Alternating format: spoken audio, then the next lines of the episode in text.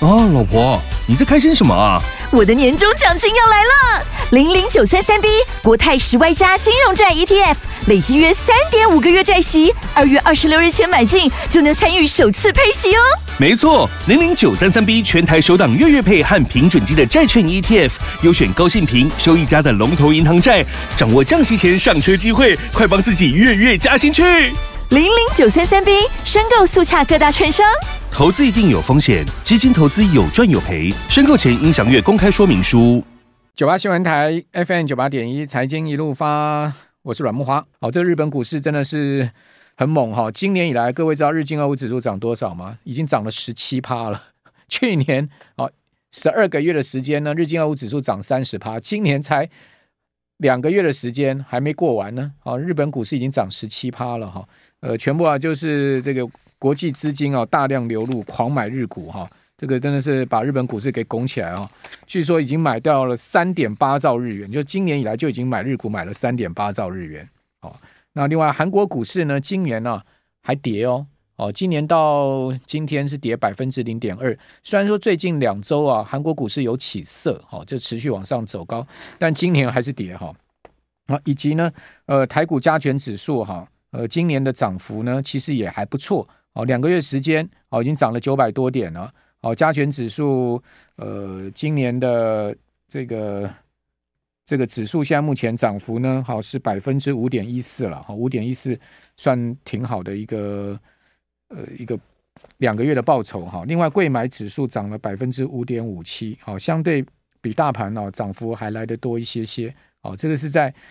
这个台股的部分哈，那刚刚谈到了雅股呢，呃，这个大陆股市上证指数已经是不跌了，好，这个回到了这个年初这个当时的一个位置，还超过了，等于说今年已经小幅转涨哈，上证了哈，但是香港还是小跌的一个格局哈。不过呢，香港股市从低点上来也涨非常多哈。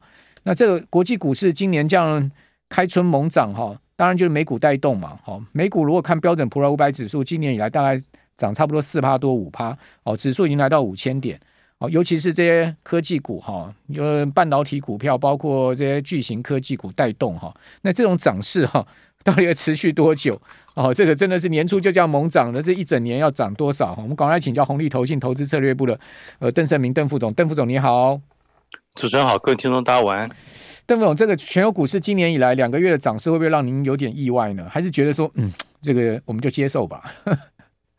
哦，真的是超过预期。说真的，就是原本通常就是记得呃数个礼拜之后，之前有跟各位听众报告，就是说美国选举当年其实表现不会差。对。但是呢，第一季通常是最烂的时候。嗯。就呃第一季通常它的平均跌幅介于一点五到二点五，然后接下来每一个季度就是十一月十一月选举月之前的几个季都是大概个位数的上涨，个位数的季涨幅。但是这个是指个位数季涨幅，但是。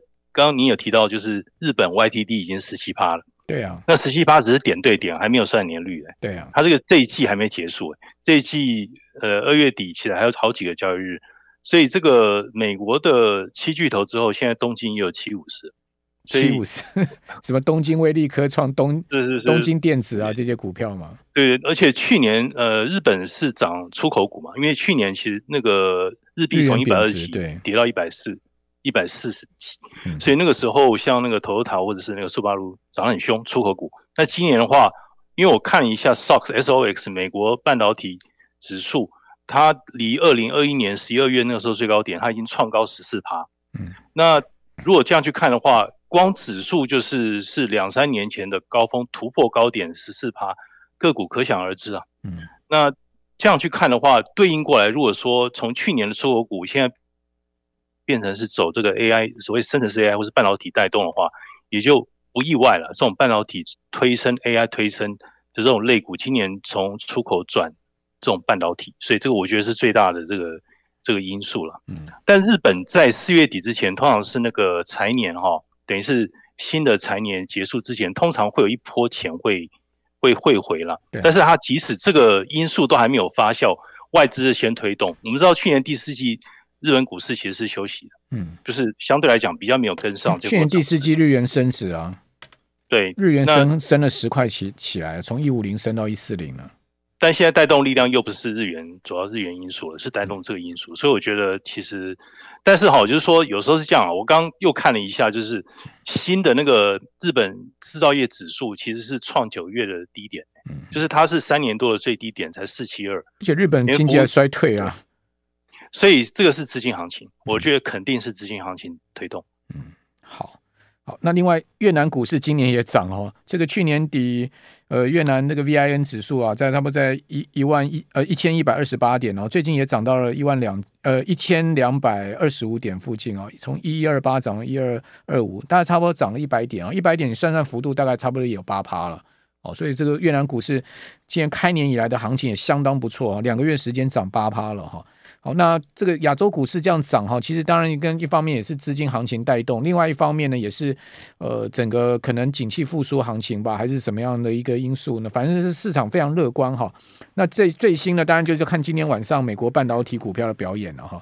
辉达哈这个公布财报之后哦，盘后股价直接跳，这个盘后股价直接是大涨十趴。好，那个黄老哥说呢，说生成式 AI 啊触及引爆点。今年触及引爆点，哇！在这个会后的电话会议，大大提升法人信心啊。另外，辉达的 CFO 就是财务长，居然讲说呢，他们现在的晶片呢是远远哦供不应求的一个状况哈。然后黄老哥还讲说，他们今年要推的新产品啊，会形成一个新的啊大的一个产品生命周期啊。哇，这讲得非常好。结果也看到华尔街三十八位分析师哦。呃，三十六位建议强烈买进 strong buy，好 strong buy 这个辉达的股票，只有两个是 holding 的平等哈，呃 sell 的就是卖出平等，完全没有人建议卖出啊。最高的辉达股价，华尔街的分析师已经看到一千两百块美元一股了哈，那平均呢看到七百七十一，那就算今天晚上啊，明天清晨辉达股票涨十趴好了，好以它呃这现在目前最新的收盘价来算的话，它也不过在七百三十几块。好，连七百七十一的一个中位数的这个分析师的这个价位呢，还差了四十块美金呢，哈，这实在是太猛了哈。那辉达的财报，等下跟各位报告，实在是真的是好到爆，好，真的，这个华尔街所有的人都跌破眼镜了，这么好的财报，好，那辉达那个股票你知道涨多少吗？这个如果说我们看去年呢、一年一年来了哈，辉达的股票股价已经涨了百分之两百二十五了，好，五年的它的报酬呢是百分之。一千零一十五就涨十倍，好，如果你看十年，百分之两千三百四十，就涨二百千百分之两呃百分之两千三百四十，就涨了二十三倍。那如果说你在一九九九年辉达 IPO 就是初始发行哦，你去买一千块钱的辉达的股票，您知道现在这一千块变多少吗？这真的是一个非常励志的故事啊！一千块变两百七十八万美金。就你当时在一九九九年，你只要投一千块，请请问一千块能干嘛？我们刚讲小资族不能投资，小资族好像嗯只能买零股啊，干嘛的？这个辉达这个故事实在太激励人心了。你在一九九九年 IPO 的时候买辉达，买一千块美金的辉达的 IPO 的股票好了，你现在有两百七十八万美元的市值的辉达，这实在是。蛮激励人心的一个故事，好，我要瞪不懂你有没有有没有可能有一档股票可以再创这样的佳绩啊？我我觉得他自己本身在创造历史，我我倒我倒觉得就是说他刚主持人刚刚讲就是营收获利创新高嘛，对，营收会创高，然后还有讲说是临界点产业临界点 AI 生成，然后我更好奇的是他讲到那个 data center，他说 data center 未来是翻好几倍。那我在想说，data center 如果说五年先涨五倍对，先涨晶片，下阶段是不是要涨那些基础设施啊？那基础设施平台，然后最后才是应用面啊。你光是现在上游是在涨，上中游还没还没跟呢，那这就，是要产业链。我我是。觉得说希望它这个续命能越长越好了。相对来讲，我们还是说吉祥话了，就是 因为毕竟多头大家这个赚钱的那个比例还是比较高嘛，空头还是少数人在赚。那我必须讲，就是说整个整个本益比哦，就是纳斯达克现在本益比快三十倍，就是说这个是 SIN 啊，就是说你看标普啊，本益比才二十点六，日呃印度才二十点一，那日本还十几，然后中国现在八。MSCI China 我记得没错是八，换句话说，呃，本益比只是一个参考值啊，就是说，如果说你的获利是在创新高，当然这是肯定是参考值，而且看起来这个七巨头只是变成五哥而已啊，就 就是变成是 AI 五哥，或者是说我是半导体五哥，有点就是它在转化之中。那我我觉得这个感觉上好像大哥领军这个趋势，至少在现阶段来讲，好像没有立刻改变。另外一点就是说高点的一个预估哈，我我原本认为这个科呃，就是说今年的美股的高点有机会延续到下半年，现在看起来或许因为它这个速度平均移动速度太快。大家要注意哦，一二季之交的时候，这个这个猛爆点哦，因为它你你要每个每一周或是每每一个月平均的涨幅用这种均数去上扬的话，但美国今年是选举年，坦白讲，它它 有一些东西他不能直说的，因为他他要选举，所以。通常来讲，上半年会比下半年好，嗯，跟大家参考一下。OK，好。那辉达的 CFO 是说呢，数据中心啊的基础设施啊，规模五年内被翻了哈。那系数据中心已经是辉达现在目前最主要收入嘛，它这个去年第四季单单数据中心的。营收就高达了一百八十四亿美元哈，这个年增的幅各位知道多少吗？就是去年第四季跟前一年的第四季比啊，数据中心的营收年增了百分之四百零九。那如果说呢，呃，他 CFO 预估的是对的哈，这个全球数据中心基础设施的规模五年内倍翻的话，代表年复合成长哈会达到十五趴。好，你用七二法则算就知道了嘛，就十五 percent 了哈，年复合成长，未来五年哦，数据中心还会以每一年十五趴的一个幅度啊成长，哦，这是一个很惊人的数字哈。那我们这边先休息一下，等一下回来我们叫辉达的这个财报啊，是详细再跟听众朋友来做一些报告。九八新闻台 FM 九八点一财经一路发，我是阮慕驊。好，讲到这个炒股哈，这个美国人才是老祖宗了哈，这个是 你你说要炒股哈，哦，这个全世界最厉害应该还是美国人了哈。哦，那个辉达，呃，在发布财报前哈，你知道那个辉达的那个看涨期权呢被买爆哈。那这个根据看涨期权现在目前最新的一个交易情况哈，那最主要它压住的这个呃这个扣是多少钱呢？就是辉达股价，我们都知道看涨就是扣嘛哈，C A L L 就扣哈，它看到一千三百块美元一股哦，这是最压住最多的，这个很价外，因为现在。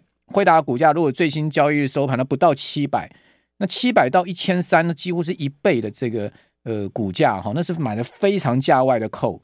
那大家都知道，很价外的扣就越价外的扣就越便宜，那这个赌注就越大哦，因为你达不到一千三到期的话，你这个所有放进去的钱就归零了嘛。哦，这个呃这个 buy call 的这个钱就归零，就是归零高了嘛。好，所以这赌的非常大哈。所以我想说，全世界最敢赌的不是台湾人哈，是美国人哈。这个看涨期权赌到一千三百块美元，好，这个如果说辉达的市值啊到一千三的话，就是市值会到三点二兆美元，就等于说辉达会坐上全世界。哈，这个应该讲辉达会坐上美股市值 number one 的宝座，超过苹果跟超过微软。哦，超过微软跟苹果。哦，因为微软跟苹果现在市值都还不到三点二兆美元，哦，这实在蛮蛮夸张的。哈。我们赶快继续来请教红利投信投资策略部的邓胜明邓副总，邓副总这个。这个看涨期权居然可以买到一千三的价外啊！我我的想法是那个 put call ratio 现在一定很夸张，就是空多比，就是个股的那个期权空多比现在很夸张。第二个就是放空的，我觉得都销声匿迹，相对来讲，放空的已经死光了吧？对 对对，今天晚上就全部被全部被割割韭菜了。你就是说你是个股，因为它的股价实在是太强，所以。然后它的期权强，我觉得这很合理啊。那相对来讲，就是你你你现在这个时间点，你还要去针对它个股，你是做长线投资，当然你也可以长期投资，要不然你就是短期回收快，你就用期权的方式以小博大这样去看啊。那的确，它现在是等于是浪中巨浪中的尖端，必须这样讲。那很多的题材都是跟它息息相关，台湾的、日本的。美国的都是都是如此，今天所涨的都是因跟它有有关的嘛？完全完全完全相关，就是就是因为它。那你你要说日本上涨，其实也美国上涨都跟回答其实都相关。它现在就是五哥中的 number one，那就是新 AI 五哥中的 number one。所以讲到所有的事情以后，就是你看到那个那个指数来讲的话，你就把这些指数这个个股特别拿出来当一个参考指标。嗯 还有它旁边还有一个 AMD，这样跟它跟它差了一一不止一阶，这样。不，我们常讲这个树大招风，人红招忌嘛，哈，这个现在全世界最树大的就是辉达啊，这个果然树大招风啊。Intel 说他要组一个反辉达联盟啊，我要组一个复仇者联盟来对抗你哦，因为你太强大了，所以我要组一个半导体的反辉达联盟。这个 Intel 搞得动吗？他我看那个新闻，Intel 好像好像有一些就是从 Microsoft 拿到一些就是晶片晶片制造订单，那其实跟台湾和看南海还是差的太多了。我认为就是他还是他这个一百步中迈出了第一步、第二步，我觉得其实还还差蛮差蛮多的，看股价都看得出来的。整体来讲。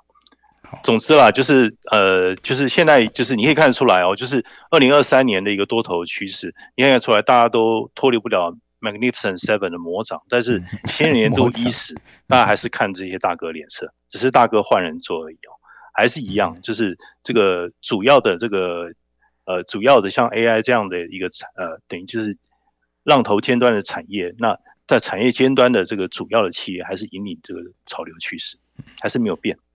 好，那 AMD 的股价盘后也被带动上来哈，这涨了四趴哈。那 SMCI 就是美超微涨了十趴，好，盘后涨十趴，都是因为辉达财报被带动起来。那辉达的盘后是涨十趴，好，今天晚上就看美国这些半导体股票怎么涨了哈。那另外我们看到辉达的财报的状况真的非常好，它的营收跟盈利是连续三个季度创立的新高哈，就等于说呃去年的第二季、第三季、第四季连续三季哈不断的创立新高。那整个二零二四年的辉达的营收已经。这个增幅是百分之一百二十，就增增加一倍多哈。呃，数据中心第四季的营收一百八十四亿美元，好，年增了百分之四百零九，哦，四百零九的一个年增。好，另外呢，第四季哈，整体辉达的营收是两百二十一亿，所以你等于说你辉达你扣掉数据中心的营收的话，哦，它一季的营收才三十几亿。换言之，就是辉达如果它没有哈进入到数据中心晶片的话。辉达根本就是一家 nothing 的公司啊，就也不能讲 nothing，就是这就完全不能九牛之一毛不能比了。所以可见哈，华仁勋哦，在几年前哦，做出要进入到 AI 晶片数据中心这样的一个决断哦，是多么大的一个先见之明哈，而使得辉达现在变成是全世界哈这么呃万众瞩目的一家公司。所以我觉得这一个领导人对于。一家公司的 CEO 哈，这个领导人对于这个产业的前瞻哈，以及魄力跟跟执行力是非常重要。我不晓得，我我不晓得这个呃，邓副总你怎么看这样的一个这个情况？其实这给我们很多启发啊，就是我们要投资一家公司，我们是不是也要找到类似像这样子的呃这个呃情况的一个公司呢？对，我觉得当然啦，就是呃黄黄董事长啊，其实他你可以看得出来，就是去年他风尘仆仆到处。到处找，那那时候我们会觉得说，哦，好像他这个公司的业务呃初期拓展阶段，所以他到处去找找机会、找业绩，其实是增加曝光度。其实一方面增加曝光度，一方面也真的在谈生意。那呃架构他的这个供应链，到处建立好关系哈。但与此同时，我也注意到。呃，马斯克，马斯克他好像那个古古鲁克那个聊天机器人，好像他即将要推出，看起来跟他最近这个 Tesla 他的那个股价的表现也有一些些关系哦。就是说，那其实他也他也不希望他的这个股价太寂寞嘛。那他的产业的一个亮点，是最近他的这个均价在呃被挑战，电动车均价，所以你看，就是他还是要不断的要找一些活水源头，找一些出路。CEO 的一个本身的一个 leading 其实很重要了。那我觉得 GPU 就是一个切切入的一个时机点，刚好就是这个时间点引爆了。那看起来也是有所本，的确基本面是站在他那边，他说的话都都有印证。嗯，好。那另外一方面，我们看到美国二十年期国债飙售的情况。很糟了哈，这个所以造成了这个国债殖率又往上升哈，这个呃十年期美国是呃国债殖率已经升到了四点三了哈。那不知道邓副总怎么看这个二十年期国债殖率飙售这个尾部利差到三个基点之多呢？我觉得它就是因为它卖的不好，一方面是因为 sentiment 不好了，就是债券现在在被抛售，还有一点就是说最近预期也不好，就是它那个预期稍微有点扭转，原本大家看。呃，我不晓得市场怎么看。那看之前是看三月有降息的可能性嘛？之前在节目中有提到，三月降息这种可能性其实是很低的。